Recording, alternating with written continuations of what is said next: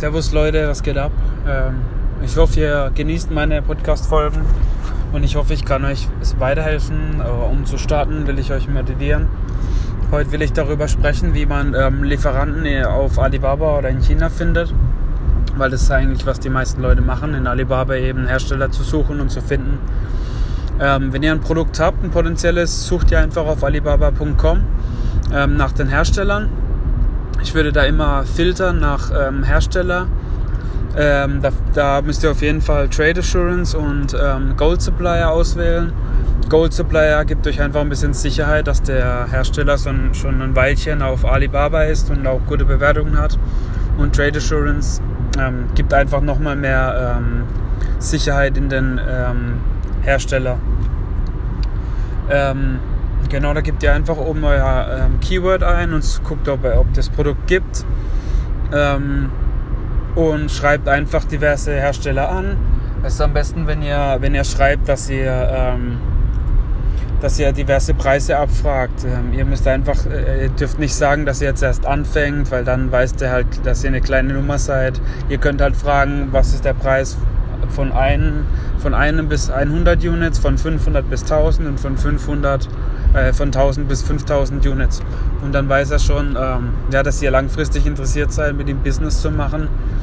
Und ähm, könnt eben äh, diverse Supplier äh, anschreiben. Ihr fragt, was kostet das Shipping ähm, mit Air, also mit Flugzeug und per Sea, also ähm, mit Schiff. Und dann vergleicht ihr eben die Preise was auch wichtig ist, ist, ähm, wie gut ist das Englisch von dem Supplier, weil wenn ihr langfristig mit ihm arbeitet, ist es sau wichtig, dass sein Englisch eigentlich relativ ähm, fließend ist, sonst habt ihr mehr Probleme, als, als ihr wollt. Ähm, ich würde zum Beispiel lieber einen Supplier nehmen, der perfektes Englisch kann, als einen, der jetzt einen Dollar weniger pro Unit kostet. Und ähm, genau, vergleicht ihr, wo ihr ein gutes Gefühl habt, bestellt ihr ein Sample, ganz wichtig, vorher ein Sample bestellen und das Produkt angucken und testen.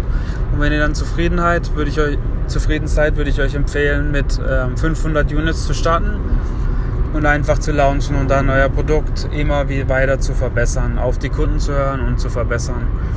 Ähm, noch ein Randtipp ist, ähm, auf der Webseite 1688.com zu gehen. Das ist die chinesische Alibaba-Webseite. Das könnt ihr dann immer auf Englisch ähm, übersetzen und da könnt ihr mal euer Keyword, eingeben, um ein Gefühl zu bekommen, was denn das Produkt wirklich kostet. Ähm, weil das ist wirklich der niedrigste Preis quasi, den ihr dann äh, abknüpfen könnt von dem Hersteller. Genau, das wäre eigentlich schon so das meiste, ähm, was ich zu sagen habe zu dem Thema. Ähm, ich habe jetzt noch nicht so viel Feedback zu dem Podcast bekommen. Ich, ich will nicht lange in meinen Folgen rumlabern und ähm, ich will einfach nur kurz und knackig die wichtigsten Sachen erzählen zu Amazon, was ich bisher gelernt habe. Wie gesagt, ich habe jetzt ein Produkt, das zweite ist online, das dritte, vierte, fünfte Produkt ist schon unterwegs jetzt, müsste in ein, zwei Wochen online sein. Ähm, genau, schreibt mir doch mal eine Bewertung. Ähm, ich würde mich echt freuen über die erste Bewertung des Podcasts, wenn es euch gefällt. Ähm, genau. Haut rein, ähm, lasst, hinterlasst mir eine Nachricht, was ihr so hören wollt, wie ich euch helfen kann.